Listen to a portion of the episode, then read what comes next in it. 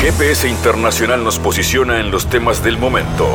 Fabián Cardoso informa y analiza la realidad latinoamericana y de integración regional en una producción de Sputnik.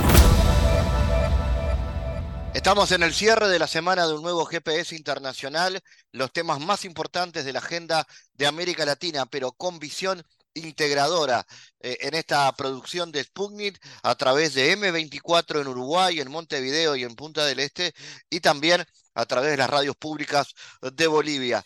Eh, vamos a tener hoy el análisis de Sergio Rodríguez Helfestein, que ha publicado un reciente artículo que hoy analizará en GPS vinculado a la creciente presencia militar de la OTAN en América Latina y el Caribe. ¿Qué se busca con esta expansión? Esto tiene que ver con la significación geoestratégica, por ejemplo, de la posesión británica en diversas islas del Atlántico, de qué manera la OTAN busca eh, expandirse no solo hacia Europa, sino también hacia el continente y sobre todo qué papel tiene América Latina en la búsqueda de su soberanía. Hablemos de América Latina porque pronto eh, se vienen elecciones en Paraguay, es el próximo punto del calendario electoral, será a fines de abril. Hoy tendremos la oportunidad de hablar con Luis Medina, un consultor, analista político que está en Paraguay, para que nos dé una foto, un análisis de cómo está el escenario. Hay una concertación de oposición que podría otra vez históricamente arrebatar el gobierno al Partido Colorado, que tiene, por supuesto, una hegemonía política central en la actualidad política del país, con una característica, es un partido hegemónico, el Partido Colorado, que tiene incluso una oposición dentro de su propia estructura. ¿Cómo se explica? Hoy lo hablaremos en GPS, que además les cuenta de una actividad que ya se realizó en Brasil y en Argentina y que se llama Worldwide Election, que le permite a cualquier interesado en la política vivir la elección desde adentro. Hoy les contamos cómo se hace en este viaje por el mundo del GPS que comienza así. En GPS Internacional localizamos las noticias de América Latina.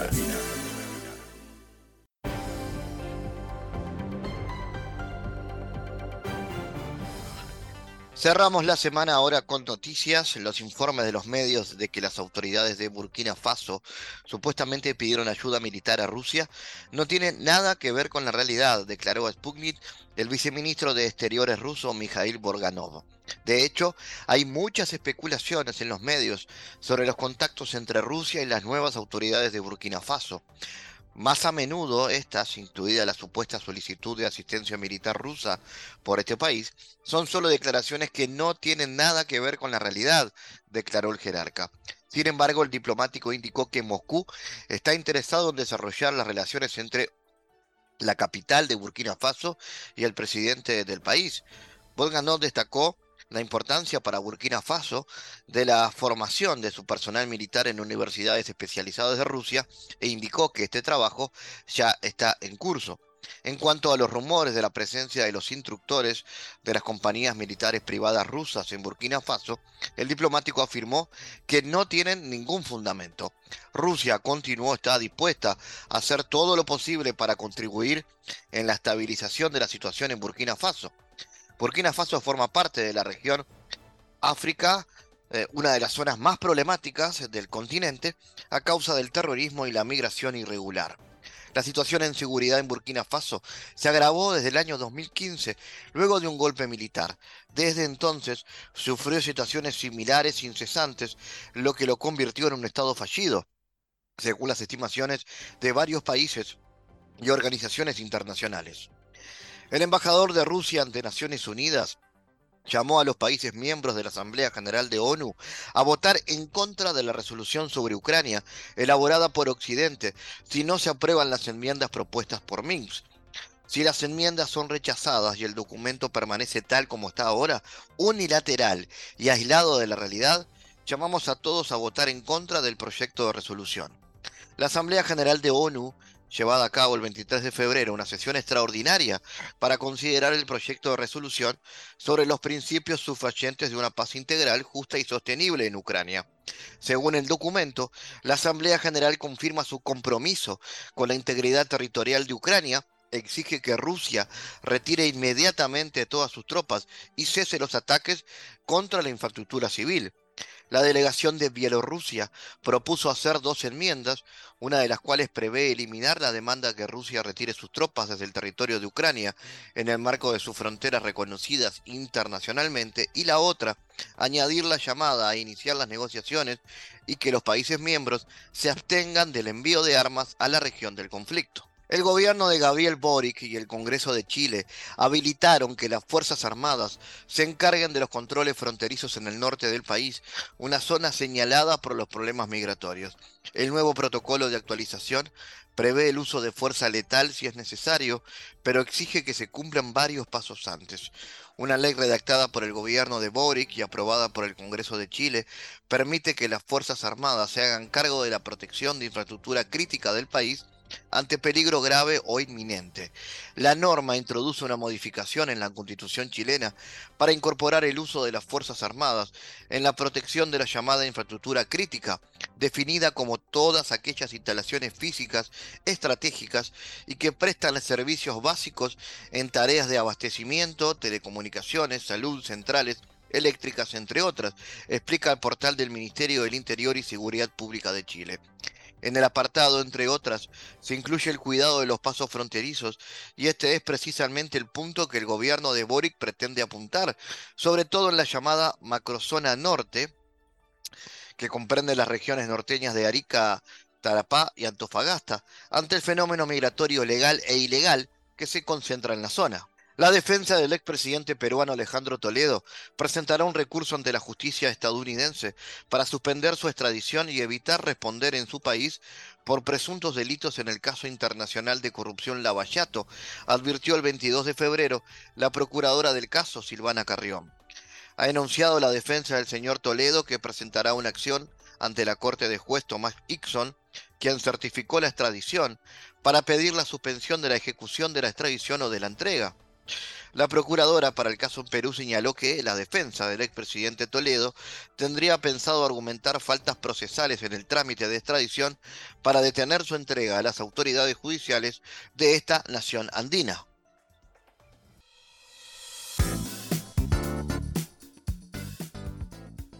Bueno, este año y muy pronto tendremos elecciones generales en Paraguay. Este 30 de abril se desarrollan las elecciones generales en Paraguay, donde el elector tendrá la posibilidad de votar por un presidente, vicepresidente, senadores, diputados, gobernadores y concejales en el marco de las elecciones generales de este 30 de abril, de acuerdo a la resolución del Tribunal Superior de Justicia Electoral, una elección importantísima eh, para la región y de la cual estaremos prestando atención a partir de este momento. Quienes sean electos, que serán electos por cinco años, comenzarán su gobierno el próximo 15 de agosto de este 2023.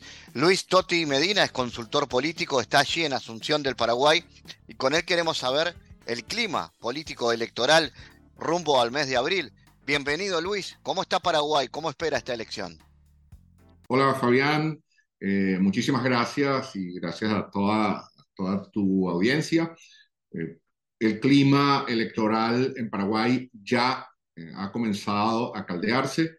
Hay variables que han influido muchísimo en, en los últimos días, principalmente el, que, el hecho de que el presidente del Partido Colorado, que es la fuerza que ha dominado por 77 años el Paraguay, políticamente hablando, electoral y gubernamentalmente hablando, ha sido eh, sindicado por el gobierno de los Estados Unidos y por el Departamento de Estado eh, de ser una persona significativamente corrupta y además eh, ha sido sancionado. Esto ha alterado, por supuesto, el tablero político electoral del Paraguay en esta última semana.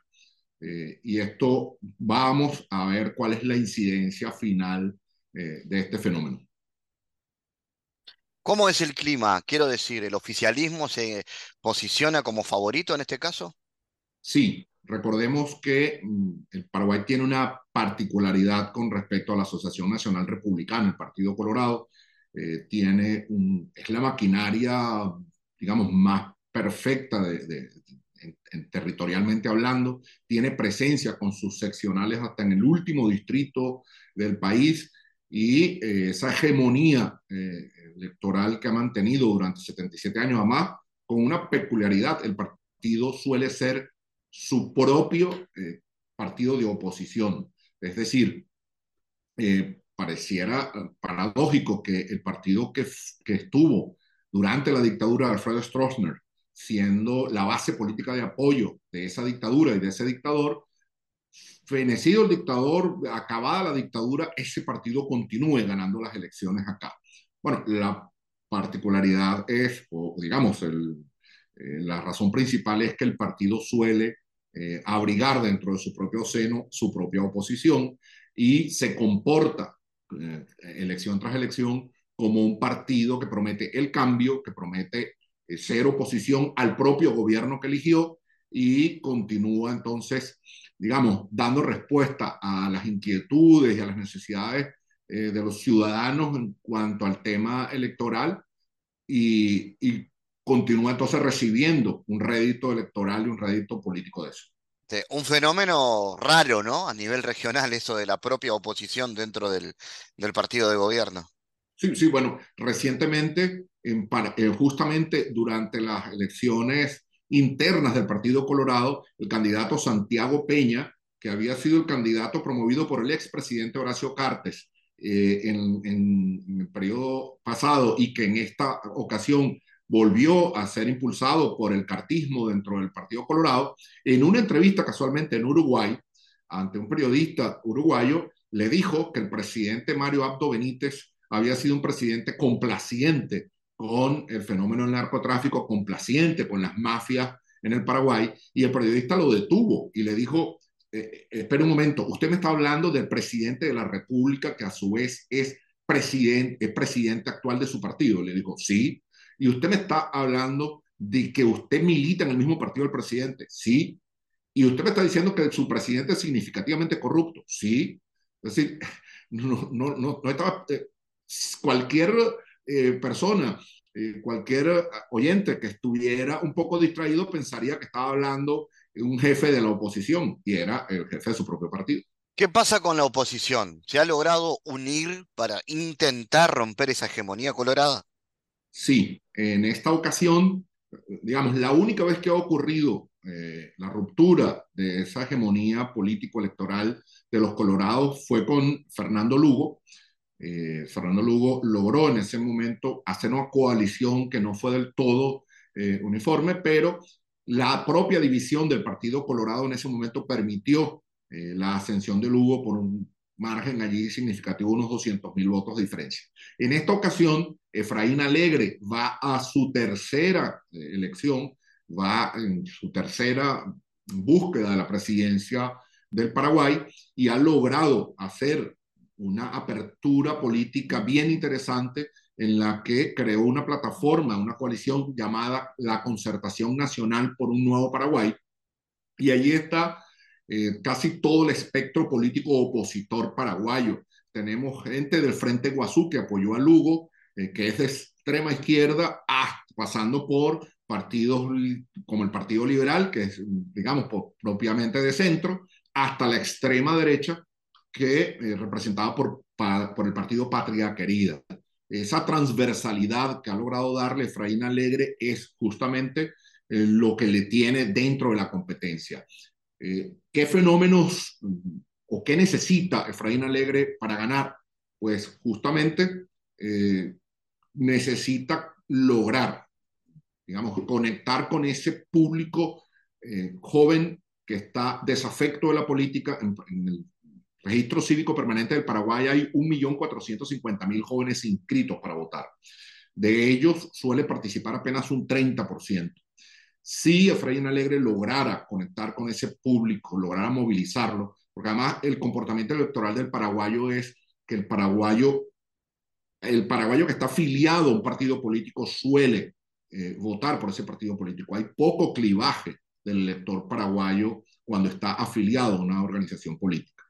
Sin embargo, este, digamos, este segmento de, de los jóvenes podría ser una, una significativa, podría marcar una significativa diferencia si Efraín Alegre logra movilizar ese, ese segmento de los jóvenes eh, paraguayos. ¿Y esa posibilidad existe? Está eh, Efraín dentro de su chapa presidencial, ha colocado a Soledad Núñez. Soledad Núñez es, mm, digamos, una de esas representantes de la nueva generación de políticas paraguayas. Eh, tiene en su haber el primero, que es joven, que es profesional, que tiene experiencia pública, porque fue ministra de los Colorados, eh, porque ese es otro de, los fenómenos que se ven aquí en esas alianzas. Eh, los Colorados gobiernan y cuando tienen que hacer la apertura, gobiernan en coalición gubernamental y le dan espacio a otros partidos políticos. En esta ocasión, Soledad Núñez fue ministra de Vivienda y Hábitat del expresidente Cartes, tiene experiencia pública, tiene gestión, tiene la juventud, tiene la formación profesional y académica y tiene a su favor que es una de las pocas precandidatas, una de las pocas candidatas mujer eh, en la fórmula vicepresidencial.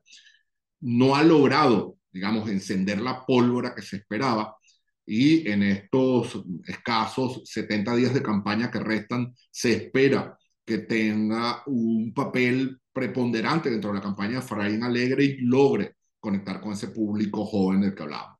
¿Se nota ya el clima electoral en las calles? ¿Es un pueblo politizado el paraguayo? Sin duda. Eh, ocurrió que las elecciones internas simultáneas realizadas el 18 de diciembre eh, por las organizaciones políticas para definir quiénes eran sus candidatos, una suerte de paso como las que vemos en, en Argentina o en otras regiones del continente en las que las organizaciones políticas realizan una elección previa para definir a lo interno de su propia organización quiénes eran los candidatos, ya hizo un precalentamiento, un pre-warning de la, de la elección y eh, todo, el, todo el fenómeno de movilización electoral que produjo ese, ese proceso interno quedó en el ambiente. Eh, luego, pues, ha sido noticia, desde luego, que los candidatos hagan algunas actividades de campaña, pese a que la campaña formal dentro del cronograma electoral comienza el próximo 27 de febrero. Eh, no obstante, a ellos los candidatos han ido haciendo visitas, eh, contactos directos, todo eso ha hecho que ya se sienta ciertamente un clima electoral que no ha llegado a su cenit, que seguramente lo va a alcanzar eh, propiamente en marzo y en las primeras semanas de abril. Estaremos atentos a esa evolución, Luis, de ese clima electoral. Eh, hablamos mucho del Partido Colorado, partido de gobierno, partido oficialista y con oposición dentro la, de esa concertación, pero hay también otros partidos pequeños que, por ejemplo, eligieron no estar en la concertación de oposición, que igual tienen presencia electoral. Sí, eh, Euclides Acevedo, un ex ministro de Relaciones Interiores y de la Cancillería del actual presidente eh, Mario Abdo Benítez, que se declara independiente, eh, su tendencia es más demócrata cristiano, ha formado también una plataforma junto con disidentes del Frente Guazú que apoyó a Lugo y algunos, algunas organizaciones de izquierda y eh, con esa coalición ha presentado su candidatura fuera de la concertación y ha logrado presentar candidaturas en los 17 departamentos y en la capital, ha logrado también, eh, digamos, presentarse junto con Jorge Carey, el actual senador por el Frente Guazú, y eso le ha, digamos, colocado dentro del radar político electoral paraguayo. Después de él está eh, Paraguayo Cubas. Payo Cubas fue senador electo en el periodo de 2018, en las elecciones de 2018 pasada. Eh, perdió su investidura eh, por un juicio político interno a esto debemos decir, en este punto debemos hacer un inciso y decir que el lawfare y el uso de la judicialización del hecho político en Paraguay es común. El presidente Lugo fue víctima de un impeachment y, eh, luego de un enjuiciamiento. Eh, antes de eso, Lino Viedo, que fue un destacado dirigente político mm, eh, que venía de la Fuerza Armada y, participó en el derrocamiento del, general Stroessner y tenía una ancha base de, apoyo popular dentro del Partido Colorado, eh, Lino Oviedo, antes de presentarse a la elección, también fue judicializado. Y esto es casi una constante en el panorama electoral y político paraguayo. Bueno, Payo Cubas se presenta también, Payo Cubas con un mensaje muy de ultraderecha, muy, eh, digamos, de, con una deriva radical y ha logrado, eh, digamos, cohesionar esa base política que yo digo que existe en toda sociedad, que, siempre está entre el 9 y el 11% de gente que es xenófoba, xenófoba racista eh, y de extrema derecha, y, y ha logrado Payo Cubas cohesionar. Eso no le dará para ganar, seguramente le dará para tener representación parlamentaria dentro del Congreso y pues será eh, una voz presente en el próximo periodo, por lo menos legislativo.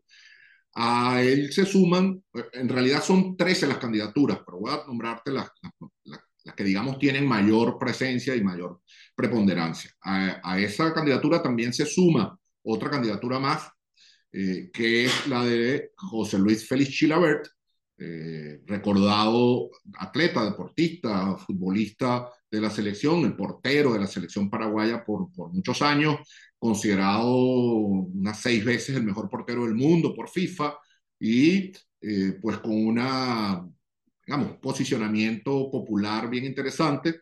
Eh, faltará saber si eso le dará para convertirse también en una opción político-electoral. Hasta ahora no ha ocurrido eso. Eh, el, los últimos registros que tenemos de, de estudios e investigaciones de opinión, eh, no pasa del 1,9%, en alguna encuesta o algún estudio ha aparecido con tres puntos, pero de ahí no, no logra ah, subir. Eh, a este respecto también hay que decir que Paraguay es un país con una precaria cultura demoscópica profesional, eh, aparecen como en todo periodo electoral firmas de, de encuestas o firmas eh, de estudio de opinión pública eh, que durante cinco años estuvieron adormecidas o estuvieron simplemente hibernando y eh, están sí unas dos o tres empresas que viven, por así decirlo, de encuestar y viven de investigar y viven de hacer investigación de mercado, que son más serias y, y con, con, una reputación que guardar. Pero del resto, pues, eh, como en casi todos los procesos electorales de nuestro continente y del mundo, comienza la guerra de encuestas y comienza eh, ese festival de números y de guarismos a favor o en contra de algún candidato. Desde Paraguay, Luis Toti Medina, gracias por tu análisis para GPS. Encantado, Fabián, siempre la orden. Acá estaremos desde eh, la hoy friolenta Asunción, pero normalmente soporífera capital paraguaya, eh, con todo el, el gusto de reportarles de las elecciones en el país de la sopa dura, en el país de la tierra guaraní. Analizamos los temas en GPS Internacional.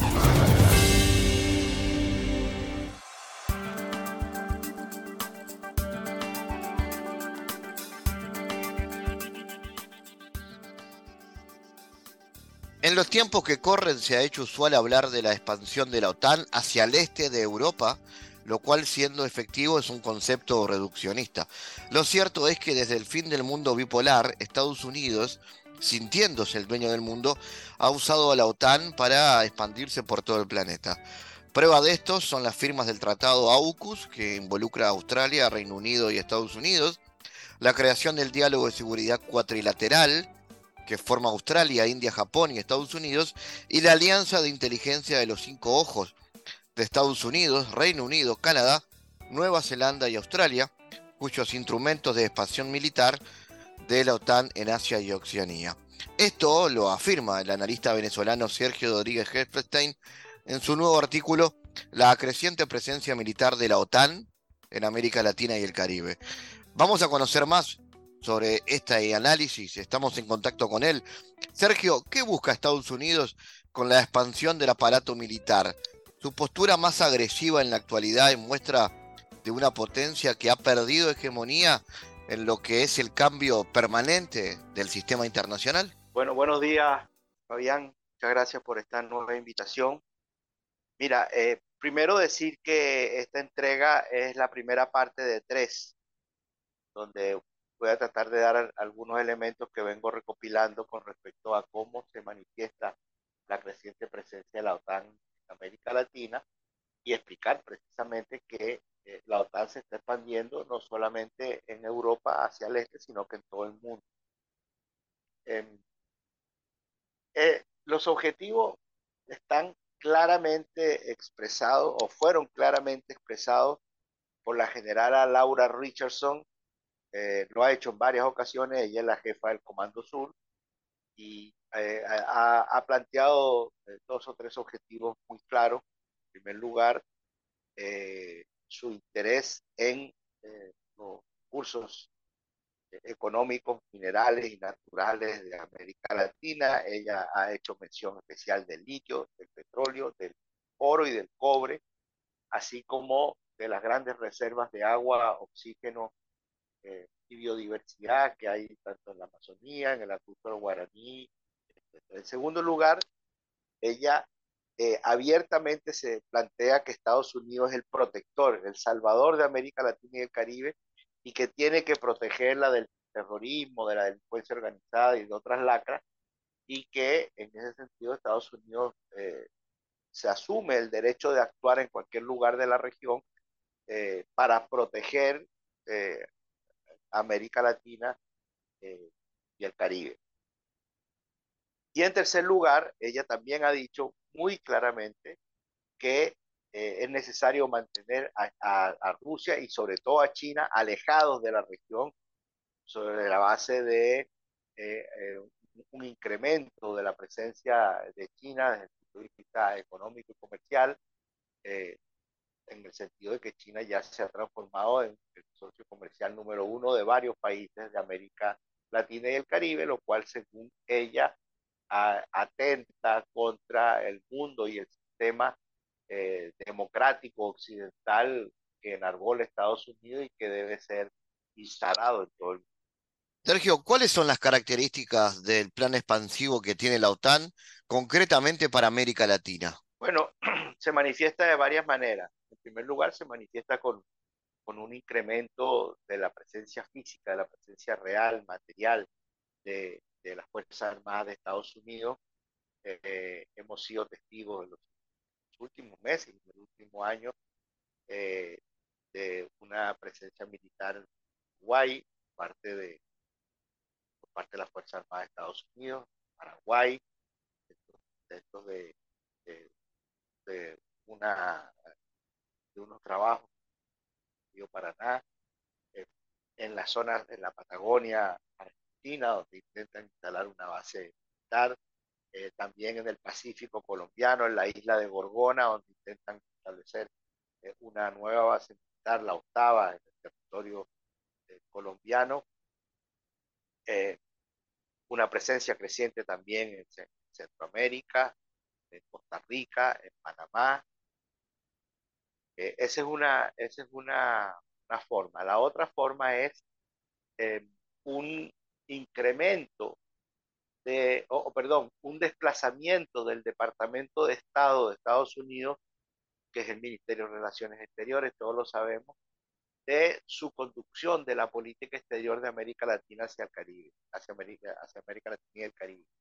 Hay eh, una eh, creciente presencia de funcionarios que vienen del Consejo de Seguridad Nacional, del, eh, del Pentágono, de las Fuerzas Armadas de Estados Unidos, incluso de la CIA, eh, que están asumiendo responsabilidades eh, de carácter diplomático. Incluso hay varios embajadores y sobre todo embajadoras provenientes de, los organismos de inteligencia de Estados Unidos que están ocupando responsabilidades, eh, los cargos de embajador y los principales cargos diplomáticos en la región. En tercer lugar, la realización de varias reuniones, una reunión en Brasil, donde incluso participó el propio secretario de Defensa, el, general Lloyd Austin, eh, una reunión también en Panamá, donde participó la general Richardson, otra reunión de, ministros de defensa de la región en Ecuador, también con la presencia de la general Richardson. Eh, es decir, ahí hay un incremento de la búsqueda de coordinación de políticas de seguridad y defensa, por supuesto monitoreadas y conducidas por, eh, por, Estados, por Estados Unidos. Y la propia actividad de la general Richardson, se había visto pocas veces un jefe o jefa del Comando Sur de las Fuerzas Armadas de Estados Unidos que se, que, que se desplace eh, con tanta intensidad por la región, se reúna con, jefes de Estado, con cancilleres, con presidentes del Congreso, con vicepresidentes de la República, con gobernadores estadales o provinciales, con tanta intensidad como lo está haciendo la generala, la generala Rich. Y en cuarto lugar, con una retórica abierta de, injerencia que ya no oculta las intenciones de Estados Unidos de controlar la en ese sentido, Sergio, quiero preguntarte, eh, tomando en cuenta el papel activo de Estados Unidos y del Reino Unido en lo que es la agresión a Rusia eh, a nivel de, bueno, esa zona del mundo, eh, ¿cómo analizas lo que es la cooperación y la significación estratégica de la, de la posesión británica de diversas islas del Atlántico? esta cooperación que se tiene, ¿de qué manera concierne a nuestra región? Bueno, eh, es fundamental porque eh, nuestra región ocupa eh, el flanco sur, flanco más meridional del Atlántico, en el lugar donde se conecta con la Antártida. una cosa, una cosa que debemos, no debemos perder de vista es, yo diría que son dos cosas. Una, la intencionalidad de la OTAN de crear un triángulo estratégico en, el sur de nuestra región, configurado por Montevideo, las Malvinas y Punta Arenas en Chile, de manera de generar ahí un espacio de control de, del estrecho de Magallanes y eventualmente del Océano Antártico, que tú sabes que es el único paso eh, natural del Pacífico y el Atlántico, porque Panamá es un paso artificial pero el único paso natural en caso de producirse eh, una paralización, un bloqueo del canal de Panamá es por el estrecho Magallanes y al sur de la Tierra del Fuego. En ese sentido, eh, hay un esfuerzo interesado de la OTAN en controlar ese paso. En segundo lugar, ellos han creado todo una, eh, digamos, una columna vertebral eh, desde el norte al sur del Atlántico, configurado por las islas Ascensión, la isla Santa Elena, la isla Tristán de Acuña, que son todas posesiones eh, británicas y que se conectan también con las Malvinas, ocupadas ilegalmente por Estados Unidos, por Gran Bretaña en Argentina, eh, y el resto de islas de las Georgias del sur. Y todo eso apuntan a generar, como digo, una columna vertebral del control por parte de la OTAN de todo el Atlántico Sur. Y en tercer lugar, eh, nos involucra porque eh, en el año 2041 fenece el Tratado Antártico y va a haber que, eh, va a haber que discutir uno nuevo. la situación mundial es ostensiblemente distinta a la de 1941, cuando se firmó el Tratado Antártico por 100 años, y en ese sentido eh, la OTAN quiere hacer presencia en el Antártico, en el, Antártico, en el Atlántico Sur, de manera de tener eh, eh, voz y voto en los debates que se puedan hacer con respecto a la redistribución de los poderes en, la Antártida. Entonces, en este sentido, hay en estas tres direcciones, diría yo, que hay una, una, son los intereses que se manifiestan la presencia de la, de, la OTAN y Estados Unidos en, el sur y en nuestra región. A eso hay que agregarle lo que decíamos anteriormente, eh, los intentos de alejar a China como socio comercial, eh, los intentos de intervención, por ejemplo, utilizando eh, las famosas organizaciones terroristas del Asia Occidental que existían en la triple frontera Paraguay, Brasil, Argentina, que en realidad lo que intentan es eh, echarle mano al acuífero guaraní, la mayor reserva de agua del planeta. Eh, hicieron, hicieron grandes hicieron grandes esfuerzos, están haciendo grandes esfuerzos por instalar bases militares en la Amazonía brasileña y también eh, echarle mano a las grandes reservas de petróleo descubiertas en el Atlántico brasileño. Entonces, hay objetivos bastante claros que lo han planteado abiertamente y hay unos, hay un objetivo, perdón, claros, que son de corto plazo, pero también estamos viendo que hay objetivos de mediano y largo plazo. Y en ese sentido, ¿qué puede hacer la región, qué puede hacer América Latina para remarcar la defensa de su soberanía, Sergio? Bueno, mira, en los primeros 15 años de, este siglo, cuando se creó UNASUR y se creó eh, CELAC y otros mecanismos de integración, eh, sobre todo en UNASUR hubo un avance muy grande en la integración de políticas de seguridad y defensa eh, de la región.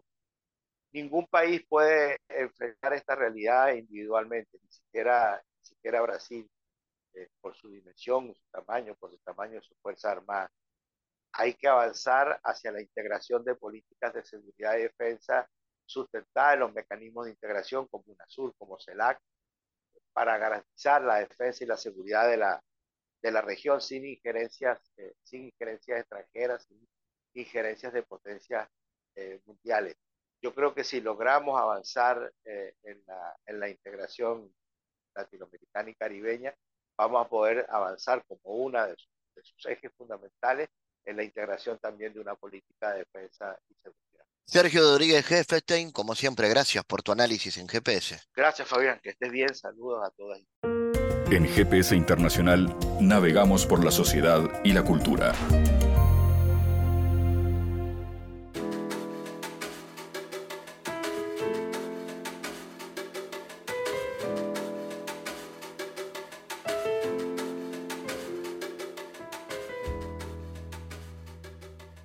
Bueno, se viene una nueva edición, una segunda edición de Worldwide Election, este Election Tour que se realizó el año pasado en Brasil en el marco de la elección presidencial y que ahora será en Paraguay, porque como ya hemos dicho en otro bloque de GPS, se vienen las elecciones presidenciales en Paraguay el próximo 30 eh, de abril y en este caso 28, 29 y 30 en el Hotel Dassler se va a poder vivir la elección de una manera muy particular, que es la que propone este Worldwide Election. Vamos a recibir a Jeremías Mules del equipo de esta iniciativa. Jeremías, contanos, ¿de qué se trata? Hola Fabián, ¿cómo andas? ¿Todo bien? Bueno, muchas gracias por la entrevista. Estamos eh, con toda la previa de Paraguay Election Tour, eh, Worldwide Election, muy bien como mencionás. Estuvimos trabajando el año pasado con lo que fue eh, las elecciones en Brasil, en San Pablo, haciendo cobertura eh, de las, primarias y después lo que fue las elecciones generales y después lo que fue el balotaje, ¿no? Eh, digamos, la última definición. Nosotros, eh, la primera experiencia que tuvimos fue en Argentina, las elecciones del 2015, ahí hicimos el tour en Argentina, que fue todo lo que es, obviamente, las presidenciales, pero la cobertura también en, en centro de votación, tribunales electorales, conferencistas, analistas políticos, y eso lo continuamos haciendo, pero eh, oficialmente, digamos, se enmarcó el año pasado eh, con, el equipo que, fuimos, fuimos armando, salió en eh, San Pablo, ¿no? Ahora estamos, estamos trabajando para, para hacer Paraguay, que es muy bien como decís, 28, 29 y 30 de abril, y eh, este año es un año electoral que también tenemos elecciones en Argentina y tenemos agenda para España también para fines de este año. Contale bien a quien está escuchando de qué se trata y quién puede ir y hacer qué a un eh, tour electoral. Bien, nosotros eh, somos un, grupo, digamos, de, electoral que trabajamos, una organización electoral que trabajamos con todas aquellas personas que quieran conocer lo que es el escenario electoral de, cada país en particular y además su cultura, eh, la coyuntura, también el país, ¿no? Entonces, eh, lo que proponemos es un, viaje para seguir las elecciones, para vivir eh, en, carne propia lo que es el proceso electoral y conocer el trasfondo de la elección.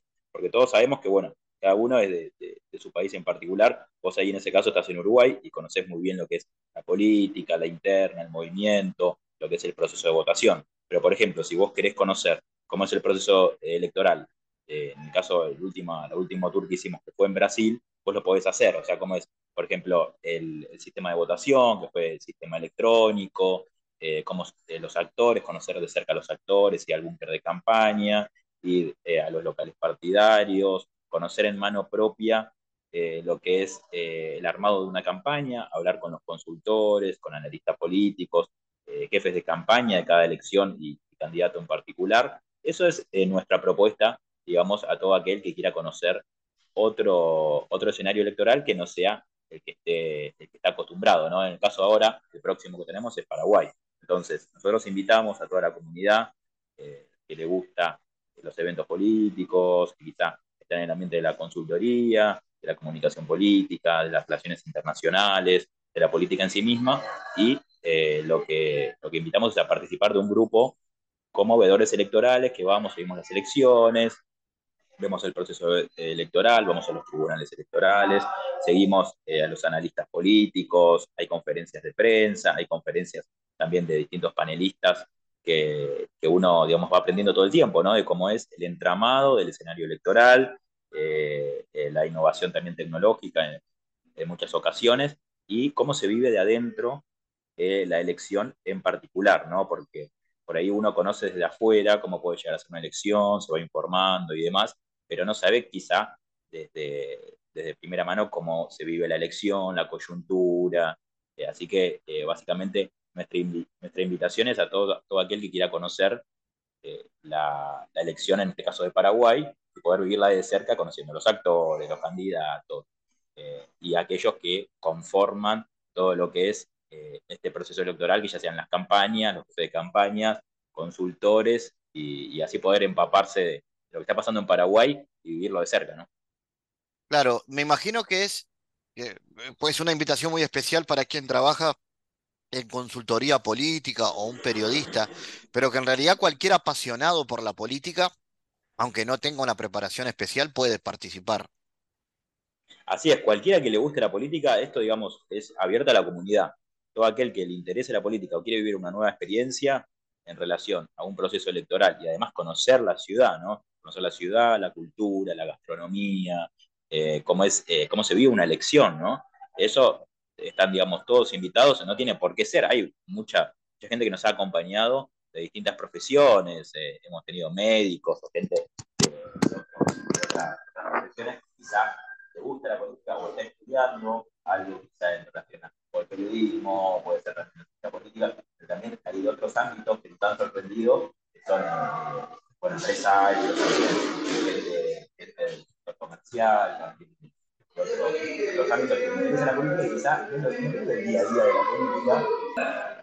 Bueno, te comentaba eh, que todo aquel que quiera participar está, está, abierta, digamos, la convocatoria, la invitación y va por fuera de, del ámbito también de la política, ¿no? Hay mucha gente que ya no vive la política en el día a día, o no es del sector de medios, de la política, de la relación internacional, quizás siempre le gustó, le interesó eh, la política y quiere vivir una nueva experiencia. Entonces también estamos abiertos a todas aquellas personas que quieran vivir una nueva experiencia, y en este caso electoral, también conocer el lugar, la gastronomía, eh, la cultura, porque también eh, Worldwide Election no es solamente seguir el proceso electoral, sino que también, bueno, eh, recorremos la ciudad, eh, también hay, hay posibilidades de, obviamente, conocer lo que es la cultura, la gastronomía, eh, conocer lo que es el movimiento, digamos, un poco de, lo social, de, salir a tomar algo también, ¿no? Hay momentos dentro de, la, lo que es el proceso electoral previo a eso, ¿no? Digo, de, conocer y poder hacer también networking, toda, toda, esta posibilidad existe dentro de eh, lo, que, lo que pasa en la elección en Paraguay. ¿no? ¿Cómo fue la experiencia brasileña, que es la más reciente, que se realizó allí en San Pablo? La experiencia de Brasil fue muy buena, no solamente porque fue una elección eh, muy, muy particular y realmente histórica, donde, donde la sociedad se dividió eh, entre Bolsonaro y Lula da Silva en un momento también muy fuerte, ¿no? que, que ha tenido también sus consecuencias eh, eh, a nivel electoral, a nivel social. Bueno, lo que pasó en Brasil eh, a nivel social fue, fue muy fuerte lo, lo que sigue ocurriendo.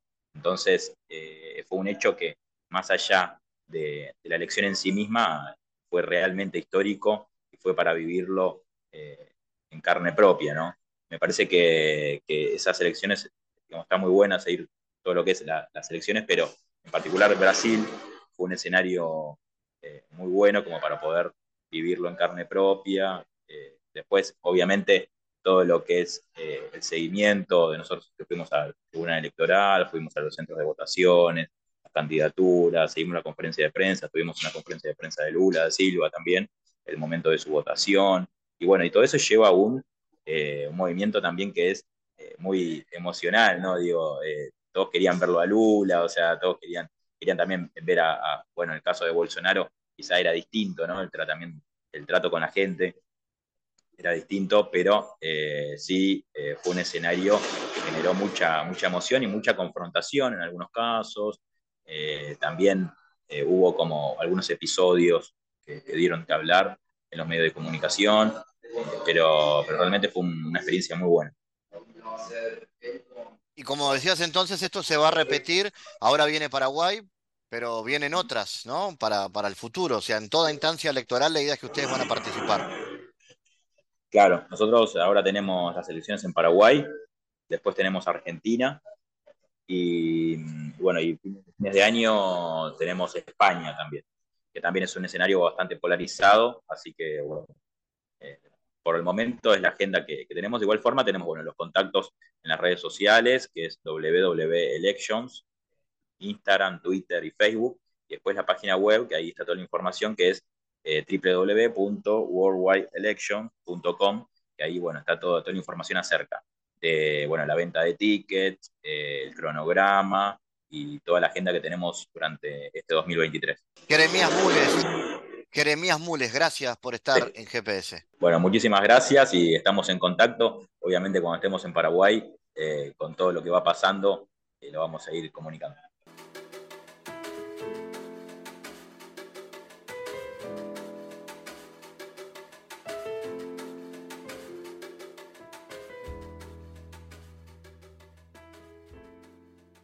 Bueno, la historia no puede ser dominio exclusivo de, las, de, los historiadores, del mismo modo que en que nuestra salud no debe ser únicamente asunto de los médicos, ni la justicia cuestión de abogados.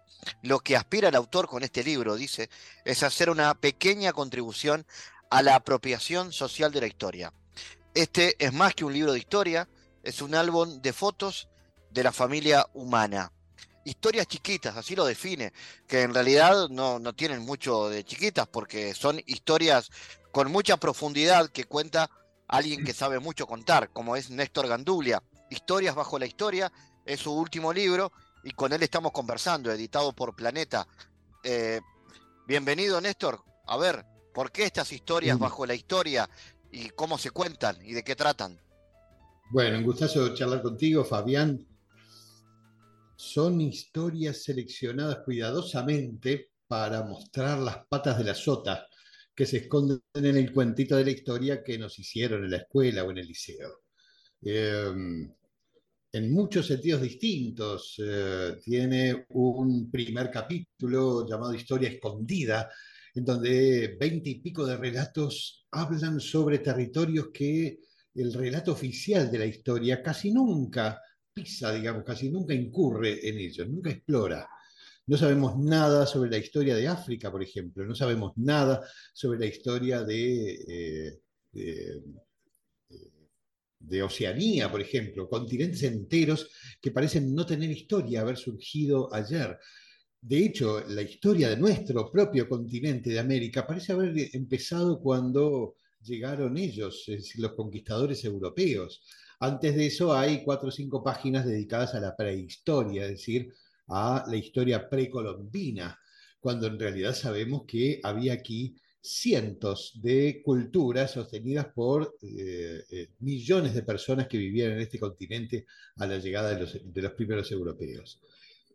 Es decir, estas historias chiquitas no pretenden enseñar historia, entre comillas, pretenden, primero que nada, devolverle la vida, devolverle la, eh, eh, la bronca, la indignación, el entusiasmo, la ternura, todo eso que el relato de la historia parece haber despojado hasta el punto de hacer bostezar a los estudiantes en la clase. Esas son las historias eh, bajo la historia que estamos presentando ahora. Hay un segundo capítulo que se llama El norte tampoco existe, haciendo una alusión, digamos, al conocidísimo poema de Benedetti, que justamente habla sobre eso, sobre la invisibilización del mundo del sur, digamos, por, este, por las potencias europeas que siguen narrando la historia de todos nosotros. Y es un capítulo en el que otras veintipico de historias eh, muestran de qué modo eh, la, eh, poder ver la historia desde otros puntos de vista revela la crueldad, la brutalidad que sustenta los imperios de, cualquier naturaleza. Eh, y bueno, y son historias que pondrían en graves apuros el relato épico que siempre nos llega de la historia europea, fundamentalmente, y norteamericana.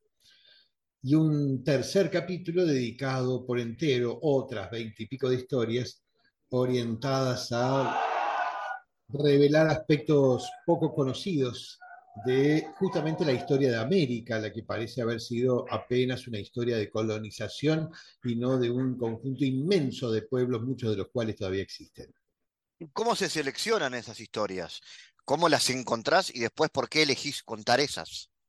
Bueno, en realidad es el producto de una pila de años. Vos sabés que durante 30 años he estado documentando relatos de tradición oral, fundamentalmente de tradición oral mágica en toda América Latina. Eh, esto es, historias que hablan de aparecidas, de casas encantadas, luces malas, lobisones, brujas, estancias asombradas y esas cosas.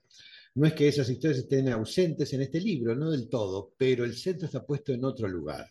Resulta que el haber trabajado tanto en, esas, en esos relatos mágicos me obligó a estudiar muchísima historia porque comprendí inmediatamente que un relato se entiende en sus eh, aspectos menos evidentes cuando se lo logra situar en el contexto histórico en el que surgieron.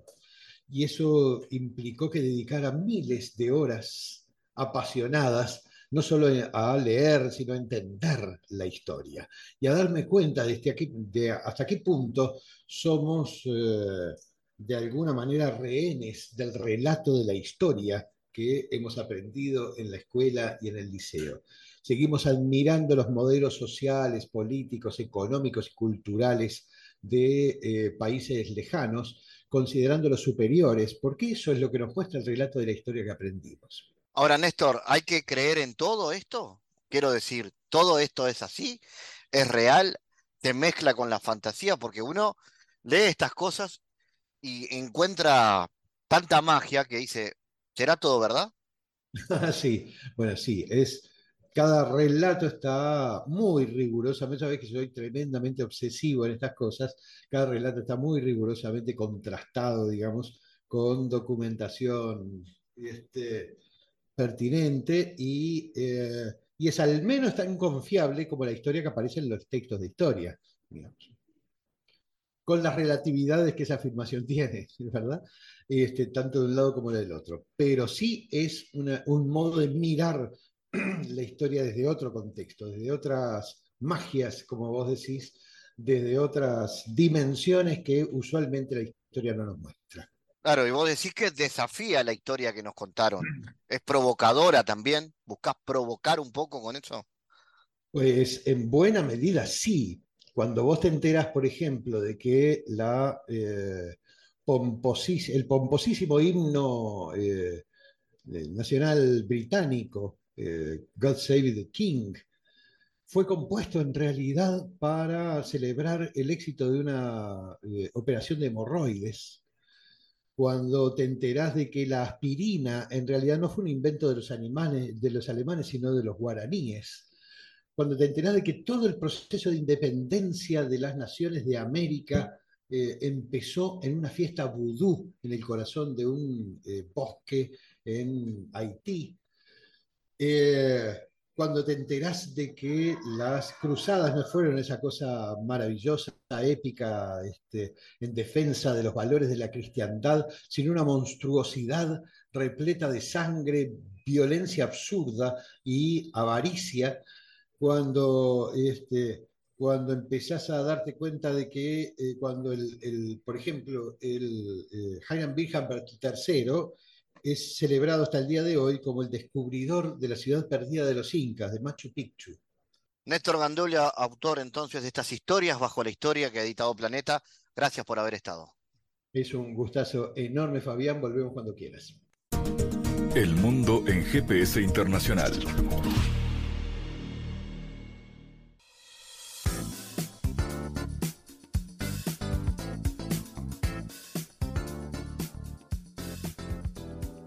En diálogos geopolíticos analizamos diversos asuntos que atañen a la política mundial, desde el abordaje de los ámbitos multilaterales de articulación política a nivel global hasta las cualidades y los propósitos de las configuraciones regionales, tanto en América Latina así como en otras regiones. Nuestro objetivo es poner foco a una gran diversidad de temas que atañen a la geopolítica en el mundo contemporáneo. Para eso vamos a recibir a Santiago Caetano, aquí en GPS. Bienvenido, Santiago.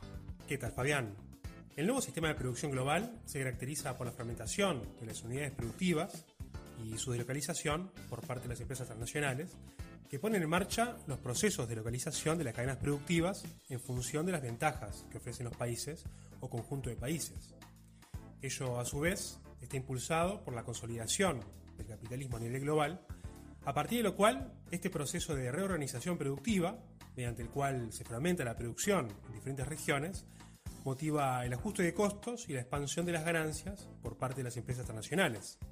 ¿Cómo se caracteriza la deslocalización de las unidades productivas por parte de empresas en el marco del nuevo sistema de producción global? Se podrían diferenciar la segmentación de la producción en cuatro eslabones característicos. Aquellos países que están en la frontera tecnológica, especializados en investigación y diseño, líderes en sectores industriales y servicios referidos a conocimiento, Luego, aquellos que desarrollan tecnologías complementarias y productos con servicios de media y alta tecnología. Después, los que ensamblan la producción y son productores de bienes de baja tecnología. Y por último, los proveedores de materias primas, donde destacan los países latinoamericanos. Aquellos países que se encuentran en los eslabones intensivos en prácticas extractivistas y en el uso de materias primas, se destacan por establecer medidas de protección ambiental endebles y una dotación abundante de recursos naturales. En este sentido, la inserción dependiente de estos países y la División Internacional de Trabajo atravesaría la problemática de injusticias históricas, tanto en términos económicos, sociales como medioambientales. Gracias Santiago por tu aporte a GPS Internacional. Gracias Fabián, hasta la próxima. Les recordamos las formas de seguirnos a través de nuestras redes sociales. Somos arroba GPS Inter en Twitter. Estamos también en la red Facebook GPS Internacional y a través de una lista de difusión a través de la red Telegram, donde habitualmente compartimos los contenidos de cada uno de los programas de GPS Internacional. Esta producción de Sputnik que se emite en M24 en Uruguay, en las radios públicas de Bolivia, en Radio del Plata en Argentina y a través de nuestra página mundo.sputniknews.com. GPS Internacional es un programa de información y análisis de los temas más importantes del mundo con mirada latinoamericana. Fabián Cardoso en GPS Internacional junto a los protagonistas analizó la realidad. Una producción de Sputnik.